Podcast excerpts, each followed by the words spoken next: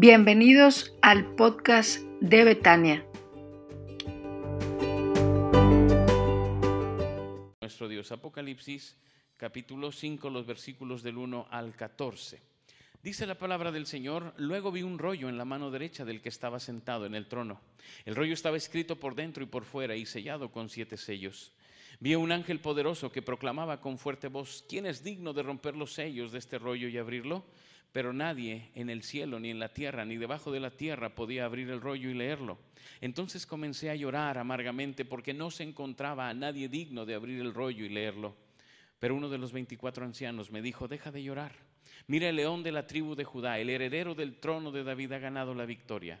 Él es digno de abrir el rollo y sus siete sellos. Entonces vi un cordero que parecía que había sido sacrificado pero que ahora estaba en pie entre el trono y los cuatro seres vivientes y en medio de los veinticuatro ancianos. Tenía siete cuernos y siete ojos que representaban representan los siete aspectos del Espíritu de Dios, el cual es enviado a todas partes de la tierra. Él pasó adelante y tomó el rollo de la mano derecha del que estaba sentado en el trono, y cuando tomó el rollo de los cuatro seres vivientes y de los veinticuatro ancianos, se postró delante del Cordero.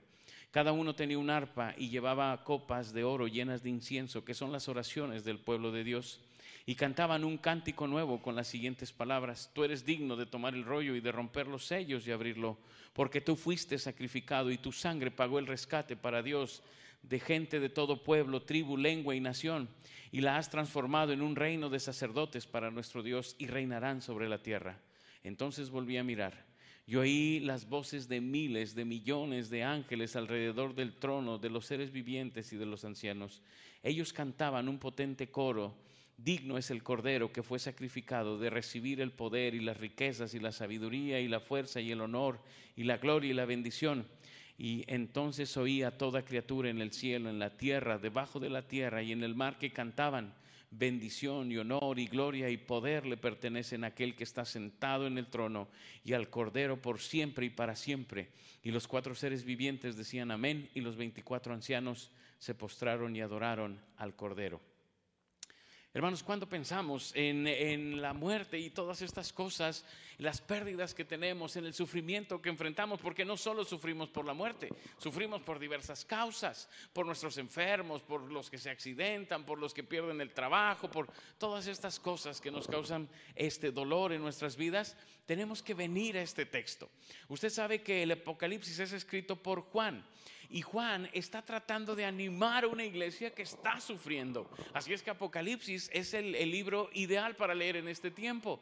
En las células lo acabamos de estudiar hace unos meses, porque es un libro que está escrito para llenarnos de ánimo en medio del sufrimiento, para animarnos, para orientarnos, para guiarnos en medio del sufrimiento. Y por eso escogí este texto para hablar de la victoria final. A veces pensamos que cuando yo sufro Dios no me escucha paso por un problema y siento como que Dios no me oye, siento como que Dios no está ahí, siento como que me siento solo en medio de todo esto. Y quiero que vaya conmigo al texto, porque hay tres cosas que quiero decirle que aparecen aquí. Primero, dice, y vi en la mano derecha del que estaba sentado en el trono un libro escrito por dentro y por fuera, sellado con siete sellos, y un ángel fuerte que pregonaba, ¿quién es digno de abrir el libro y desatar sus sellos? y ninguno, ni en el cielo, ni en la tierra, ni debajo de la tierra, podía abrir el libro, ni aún mirarlo. Quiero decirle en primer lugar que vivimos, hermanos, una vida muchas veces sin sentido. Vivimos una vida sin sentido que nadie puede entender. Pensamos que si me porto bien, me debe de ir bien. Que Dios me hizo para ser feliz. Que Dios tiene la obligación de que yo sea feliz. Se lo repito vivimos bajo este pensamiento. Dios tiene la obligación de hacerme feliz, porque Él me puso aquí. Él debe de hacerme feliz. Un poquitito como cuando pensamos, pues mis papás tienen que darme todo. Pues ellos me trajeron, yo no les pedí que me trajeran.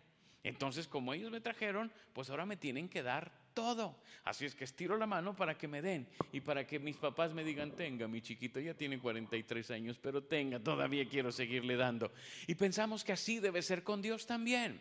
Dios está obligado a hacerme feliz, pues déjeme decirle que Dios no está obligado a hacer nada con nosotros. Él es soberano, Él es el Señor.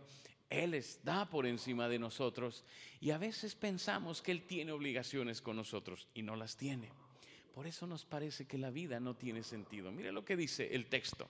De pronto vi, dice que tenían ahí un libro, dice literalmente, y vi en la mano derecha del que estaba sentado en el trono un libro escrito por dentro y por fuera. Juan está mandando un mensaje a las iglesias y les dice, yo sé que a veces vives una vida que parece que no tiene sentido y que nadie lo puede explicar. Dice, y no se encontró a nadie que pudiera abrir el libro. Vivimos, hermanos, todos los días en búsqueda de sentido. ¿Por qué cree que la gente va a que le lean las cartas, a que le lean el café? Porque quieren encontrar sentido en las cosas. Allá en, en, este, en mi rancho, allá en la Ciudad de México, en un lugar que se llama Coyoacán, hay un hombre, un, yo creo que ya murió, pero hace muchos años estaba ahí sentado y decía, venga, le leo la suerte. Y uno decía, no, hombre, si usted me va a leer la suerte, va a estar peor, porque andamos siempre buscando quien me diga quien me explique qué sentido tiene lo que estoy viviendo, por qué enfrento esto, por qué vivo aquello, por qué necesito estar sufriendo, por qué tengo que pasar por esto si yo me porto bien, si yo hago bien las cosas. Es más, algunos decimos, si yo voy al templo, si busco al Señor, y los más valientes dicen, hasta ofrendo. No, y decimos, ¿por qué me tiene que ir mal? ¿Por qué pasan las cosas así? Como que nadie puede explicarme lo que estoy viviendo. Como que hay un libro que tiene mucha información, está escrito por dentro y por fuera, pero nadie lo puede leer. Y no sé si se ha encontrado en momentos así, hermanos, cuando lo que vives de pronto no tiene sentido. Parece absurdo lo que estoy viviendo. Es más, decimos, no me lo merezco. Y puede ser que tengas razón, que no lo merezcas. Pero muchas veces la vida nos lleva a cosas sin sentido, que no tienen explicación. Simplemente así son las cosas. Yo creo que tenía yo como unos ocho años mejor nueve años, íbamos en, el carro con mi papá rumbo a, la ciudad de Toluca porque allá teníamos familia y una vez al año les visitábamos. Y yendo en la carretera a Toluca, un tráiler, venía, el, conductor venía tomando, pierde el control y nos golpea por un lado un tráiler cargado, cargado de cebada en el carro. Para los que son conocedores de carros, mi papá tenía un Rambler si recuerdan aquellas marcas, era una lata grandota de metal, ¿verdad? Entonces íbamos ahí, nos pega por un lado eh, este, eh, pega en la puerta del conductor principalmente, entonces el tráiler vuela por acá atrás de nosotros y mi papá que iba manejando sale del asiento del conductor por la misma fuerza del golpe y los que íbamos ahí, mi mamá, mis hermanos, un primo y yo, nos vamos sin conductor, hermanos, y el carro se va hacia, hacia el borde de la carretera. Este, el tráiler que salió corriendo por atrás pega en, una piedra, la avienta y esa piedra va a dar enfrente de nosotros rompe la dirección del carro y ahí se para el carro. Dios mueve esa piedra para detener el carro porque íbamos sin chofer, íbamos este, a la deriva nosotros en el carro. Cuando nos bajamos, uno ve todo lo que pasó. Gracias a Dios no nos pasó nada a nadie, pero ves todo lo que pasó y dices, ¿y esto cómo por qué? ¿Por qué tendríamos que vivir esto? ¿Por qué tenemos que experimentar esto? Si nosotros tratamos de servir a Dios, ¿por qué nos pasa todo esto? ¿Sabe? Lo siguiente que recuerdo fue una ancianita dándome un bolillo.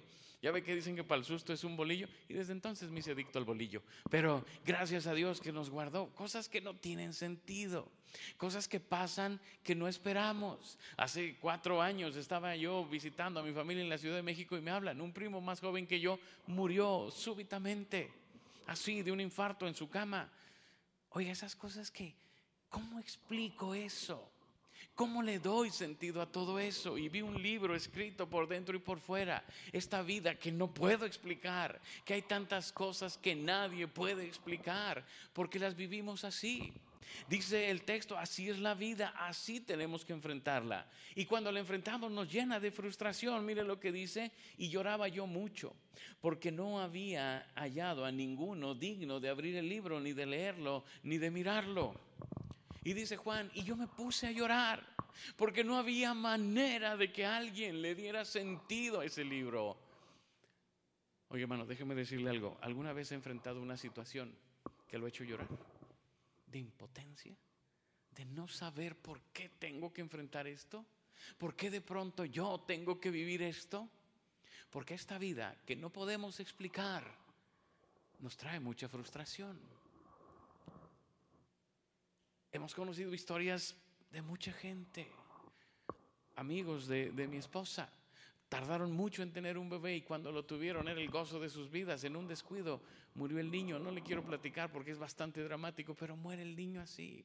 Una hermana me dice que su papá los abandonó desde chiquitos y los dejó encerrados en su casa. Y ahí los abandonó. Ella de siete y sus hermanos más chiquitos y los dejó encerrados. Nunca más volvió a saber de su papá. ¿Cuántas cosas hay ahí que nos llenan de frustración, que no podemos entender? ¿Por qué tengo que vivir esto? Si yo pensaba que iba a estar muy bien, que me iba a ir muy bien, que iba a estar, pero de pronto se murió alguien en casa, se fue alguien de casa, nos dejó alguien en casa, porque no solamente la gente muere, también se va. Y de pronto digo, ¿qué sentido tiene esta vida? Y no me queda más que llorar y decir, no lo puedo entender. No lo puedo entender. ¿Por qué tantos y tantos y tantos se han contagiado de COVID? A veces sin saber ni cómo, simplemente se contagiaron. Tantos y tantos que han fallecido por todo esto. ¿Cómo darle sentido y explicación a todo esto? A veces no nos queda más que llorar. Cuando enfrentamos problemas en la casa, a veces no nos queda más que llorar, porque no tiene sentido, no es lógico, no deberían funcionar las cosas así pensamos. Y enfrentamos esta vida todos los días, todos los días. Pareciera entonces que tendríamos que sumarnos. Imagina Juan mandando un mensaje de ánimo a la iglesia diciéndoles, pues la vida no tiene sentido y a veces ni siquiera lo vas a poder explicar. Entonces, cuando Juan manda todo este mensaje, pareciera que trae más frustración a nuestra vida. Pero vaya conmigo a lo que sigue, versículos 5 y 7. 5 y 7. Uno de los ancianos me dijo, no llores, he aquí el león de la tribu de Judá. La raíz de David ha vencido para abrir el libro y para desatar sus siete sellos. Entonces, segunda cosa que quiero decirle, ¿cuándo está la frustración al máximo?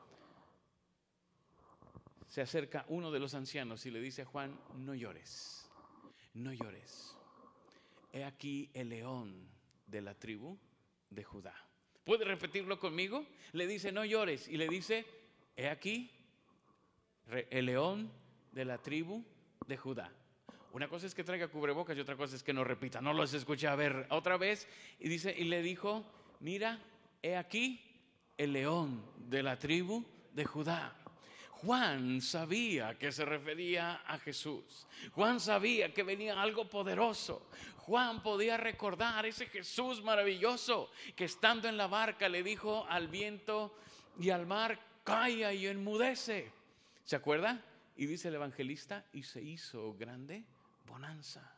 Juan podía recordar aquel Jesús que llegó hasta la tumba de Lázaro y tuvo que ponerle nombre y decir, Lázaro, ven fuera. Porque algunos dicen que si no dice Lázaro, se salen varios muertos. Si nada más dice, ven fuera, se paran varios por el poder del Señor. Entonces tuvo que limitar y decir, Lázaro, ven fuera.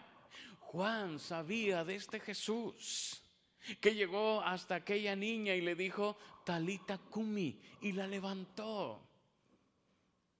Juan había sido testigo de aquella vez que aquel niño llevaba su cajita feliz, cinco panes y dos pececillos y se los dio a Jesús y con eso alimentó a miles. Él conocía al poderoso león de Judá. Él conocía al poderoso león de Judá. Él sabía de lo que era capaz. Y hermanos, muchas veces cuando pasamos por tiempo difícil, quisiéramos ver al león de Judá. Quisiéramos ver este Jesús poderoso, levantando de la enfermedad a nuestros enfermos, solucionando nuestros problemas de manera inmediata, haciendo las cosas. ¿Usted cree que Jesús podría hacer eso? Sí, sí puede. Es el gran león de Judá. Él puede hacerlo. Él podría cambiar las cosas así. Y ese Jesús es el que nos gusta. Ese Jesús es el que nos gusta. ¿Usted cree que Jesús podría devolverle la vida a alguien que murió? Sí puede. Podría hacerlo. Y ese es el Jesús que quisiéramos ver tantas veces. Muchas gracias. Ese es el Jesús que quisiéramos ver. Ese gran león de Judá. Porque Él tiene poder. Y a veces lo hemos visto. Y a veces, hermanos, lo hemos visto. Me encanta contarles la historia de mi hermana Barrón. Mi hermana Barrón había sido paciente de cáncer, había tenido dos, en dos ocasiones había sido eh, paciente de cáncer. Fue a la casa y nos dijo, este pastor, otra vez me volvieron a encontrar células cancerígenas, voy al hospital. Pero mire, traigo mis llaves de mi casa y se las quiero dejar. Porque yo no tengo familia y yo no sé si vaya a salir viva o no del hospital. Si no regresara, aquí están las llaves de mi casa para que usted disponga. No, hermana, no diga eso. Sí, pastor, es tercera vez que reincido en esto. Esto es, los médicos todos han dicho, es prácticamente lo último de su vida. Se vino a Monterrey, estábamos en Saltillo, se vino a Monterrey a atender. Fuimos al hospital a visitarla y cuando llegó estaba su cama vacía y solamente tenía su nombre. Y dije que el Señor la recogió y pregunté, oiga, la paciente de esta cama anda por allá. ¿Cómo que anda por allá? Sí. Y ya la fui a buscar y andaba ya con su Biblia orando por los pacientes, con su bata de hospital, hermano, no cree que... Y le dije, ¿qué pasó, hermana? Mire, pastor, si el Señor me trajo aquí es para algo. Así es que en vía de mientras me puse a darle testimonio a todos. Ya nada más me falta y qué bueno que vino. Ore por todos aquellos que están allá. Hasta me puso chamba la hermana ahí en el hospital. Y Dios tiene poder salió libre. Le dijeron, mire, no sabemos cómo, pero lo que usted trae no es cáncer. Y se regresó a su casa. Le tuvimos que devolver las llaves, obviamente, y se regresó a su casa. Este león de Judá tiene poder, tiene todo el poder. Podría obrar de manera poderosa, podría hacerlo. Él puede hacerlo. Pero dice que cuando Juan voltea, no ve al poderoso león de Judá. ¿Ya vio el texto? ¿Qué es lo que ve? Ve a un cordero como inmolado. Ve un cordero decapitado. Un cordero que ha sido sacrificado, pero en pie. Ese es el Jesús que no nos gusta, pero es el que más necesitamos. Porque Él voltea esperando ver el gran león y no ve un león. Ve un cordero sacrificado, pero de pie, pero de pie. Sabes, hermano, cuando pasamos por momentos difíciles, sí necesitamos al Jesús poderoso, pero lo que más necesitamos es a este Jesús que mostró su amor por nosotros entregando su vida en la cruz del Calvario. Porque si Él levantara a todos nuestros enfermos de la, de la cama, tarde que temprano tendrían que morir. Pero como entregó su vida en la cruz del Calvario, ahora los que duermen en Cristo no mueren eternamente. Lo que necesitamos es a este Cristo sacrificado, pero de pie. Murió en la cruz, pero resucitó. Porque Él comprende nuestro dolor, porque Él estuvo en nuestro lugar, porque Él sabe lo que es el sufrimiento, porque Él pagó para que nosotros tuviéramos vida. Por eso necesitamos más que al león, al cordero. Y el mensaje que Jesús manda a su iglesia es, en el sacrificio de Cristo están completos no necesitan más. Si me duele perder a los que amo, si me duele perder la salud, si me duele perder la estabilidad, si me duele perder la paz. Pero en ese Jesús que pagó en la cruz del Calvario está todo lo que necesito para vivir. Toda la paz, todo el consuelo, toda la provisión, toda la salud, todo lo que necesito está en el Cordero que fue inmolado, pero está de pie. Y hermanos, esto es algo que necesitamos comprender. No se trata solamente del Jesús poderoso, que lo hemos visto obrar milagros, que lo hemos visto levantar gente de la enfermedad. Se trata también de ver el otro lado, el Cordero sacrificado, que trae paz a mi corazón, que trae gozo en medio del dolor, porque Él llevó nuestro sufrimiento en la cruz. Déjeme le digo algo, dice la Biblia, que Él se empobreció para que nosotros fuésemos enriquecidos en Él. Mire qué maravilloso texto. Él pagó para que tú no tengas que pagar. Oiga, eso es lo más maravilloso. ¿No le gustaría ir a un restaurante a comer y no pagar? Eso sería maravilloso. Yo sí lo he experimentado, discúlpeme que le presuma, pero yo sí lo he experimentado, cuando menos en dos veces. Una vez con la familia, alguien lo hizo, y otra vez ahí en Oaxaca, estaba comiendo con un, un amigo pastor, estábamos comiendo y platicándonos, los que lo conocen, se llama Luis Manuel Sánchez, él es muy hablantín, muy dicharachero y cuenta muchos chistes y luego se encontró conmigo, pues peor tantito. Entonces estábamos desayunando risa y risa y jajajaja y jaja. Y ahí en Oaxaca, usted sabe, pancito con chocolate. Y no, no le digo más porque le despierto el apetito. Entonces estábamos ahí y cuando le digo, nos trae la cuenta y dice, ya pagaron su cuenta. No me diga, ¿sí? En la otra mesa había un hermano que también iba ahí con la actividad que estábamos y nos vio y pagó la cuenta. Y lo encontramos y dijo, oiga, hermano, muchas gracias. Dice, ah, los vi tan divertidos que dije, no me los distraigan, yo les invito el desayuno. Y nos invitó el desayuno. Oiga, de haber sabido, pido algo más caro. No, yo iba a pagar, pedí baratito, pero si era él, hubiera pedido caro. Oiga, no hay como comer gratis. Pues alguien ya pagó el sufrimiento para que tú no lo tengas que pagar. El cordero que fue inmolado, pero está de pie.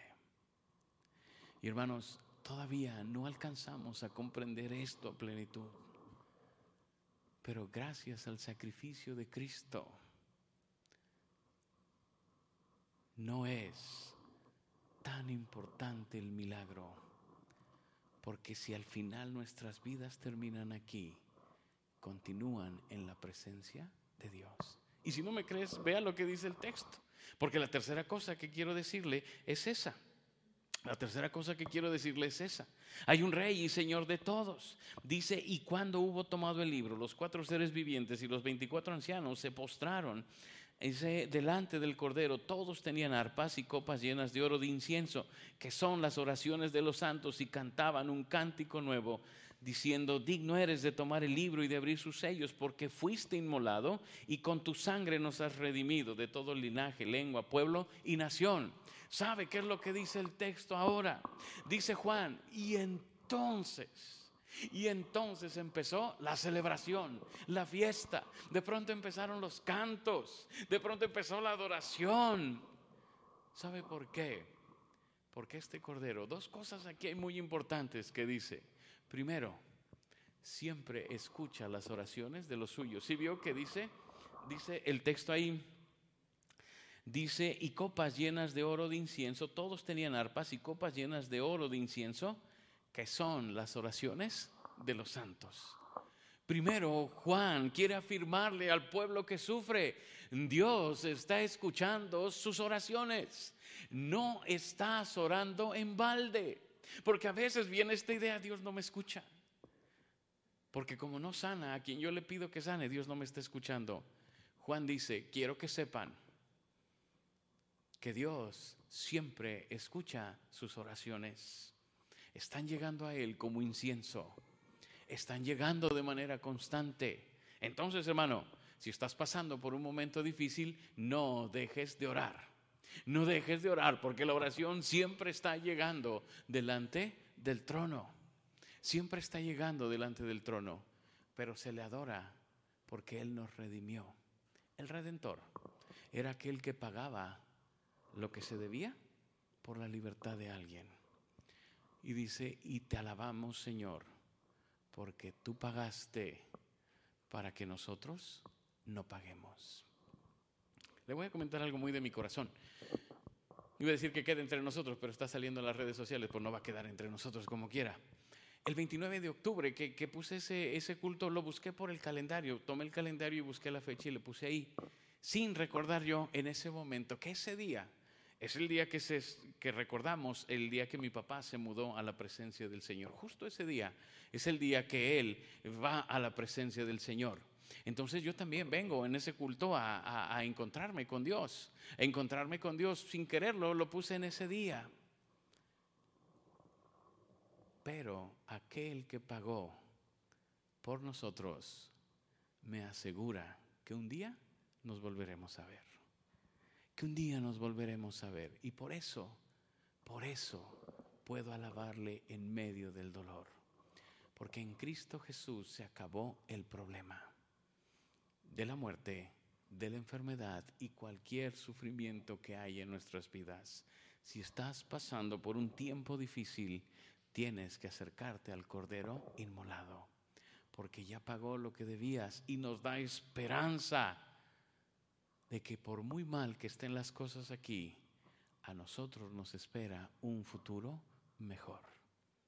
A nosotros nos espera un futuro mejor ahí están los que amamos y ahí nos gozaremos con ellos. Y si no me crees, ve lo último que dice. Él es no solamente redentor de la humanidad, sino también Señor de la humanidad.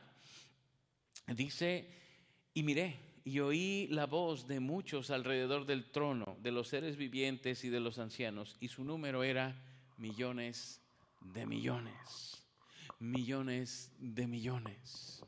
¿Sabes? Dice el, el Apocalipsis, y vi una gran multitud que nadie podía contar, de aquellos que lavaron sus ropas en la sangre del cordero. Alguien me preguntó, ¿cómo les fue en Betania con la pandemia? Y les dije, no salió cara, no salió cara. Perdimos a varios amados de la congregación. Pero sabe una cosa, los perdimos aquí, pero los ganamos en la eternidad. Yo me imagino que ya están apartando espacio para nosotros. Ya pusieron la bolsa y esas cosas para cuando lleguemos. Porque sí, hermanos, fue muy difícil para nosotros como iglesia pasar este tiempo. Amados partieron a la presencia del Señor. Pero están allá. No los perdimos. Hoy están delante del trono cantando y alabando al Señor. Si sufrimos pero no como los que no tienen esperanza, porque un día nos volveremos a ver. ¿Y sabe por qué? Gracias al león que se convirtió en cordero y entregó su vida por nosotros. Así es que hermanos, quizás estás pasando por algún problema difícil, quizás la pérdida de alguien, quizás la pérdida de tu salud, quizás la pérdida del trabajo, quizás la pérdida de tu paz. Hay que ir al Cordero Inmolado que está de pie. Ahí está la solución a nuestro dolor y a nuestra tristeza. Ahí está la respuesta a lo que necesitamos. Quiero invitarlos a orar. Cierre sus ojos, incline su rostro y vamos a orar a nuestro Dios.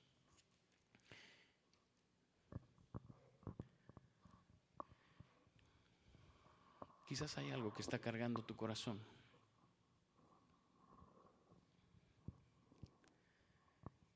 Y te gustaría que el gran león de Judá lo tomara en sus manos y lo resolviera de un plumazo. Y él lo puede hacer. Pídele al Señor que obre de manera poderosa en tu vida. Pero quizás la situación que enfrentas requiera de ir al Cordero. Aquel que sufrió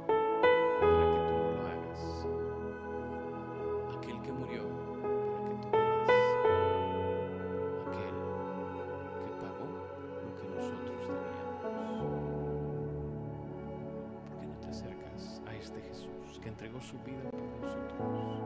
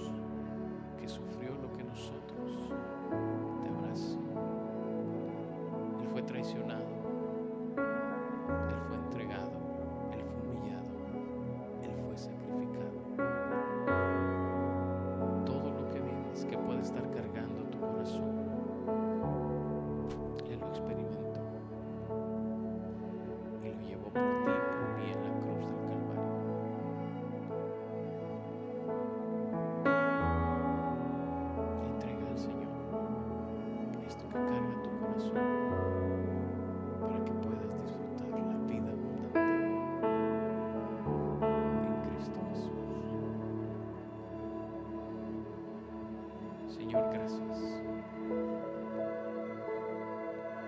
De verdad que en ti estamos completos, como dice la Escritura.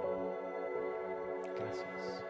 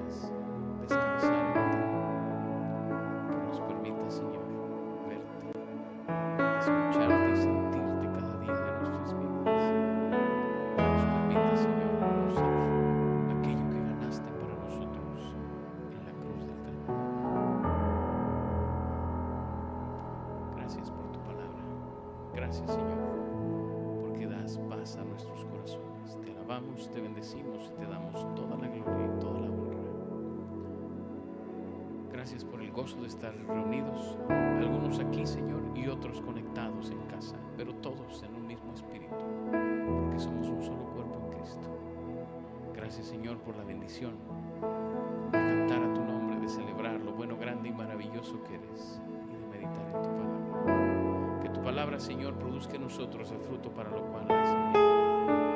Gracias por lo que has hecho hasta ahora en nuestras vidas y gracias por lo que harás en ellas. Señor, quiero rogarte que bendigas a tu pueblo, que tu ángel acampe alrededor nuestro y nos defienda. Señor, que esta semana que hemos hoy iniciado podamos vivirla en victoria, Señor, sabiendo que somos más que vencedores por medio de aquel que nos amó. Gracias, Padre. Gracias por lo que has hecho en nuestras vidas y por lo que harás en ellas. Bendice a tu pueblo, úsanos con poder para ser de bendición a aquellos que has puesto cerca de nosotros.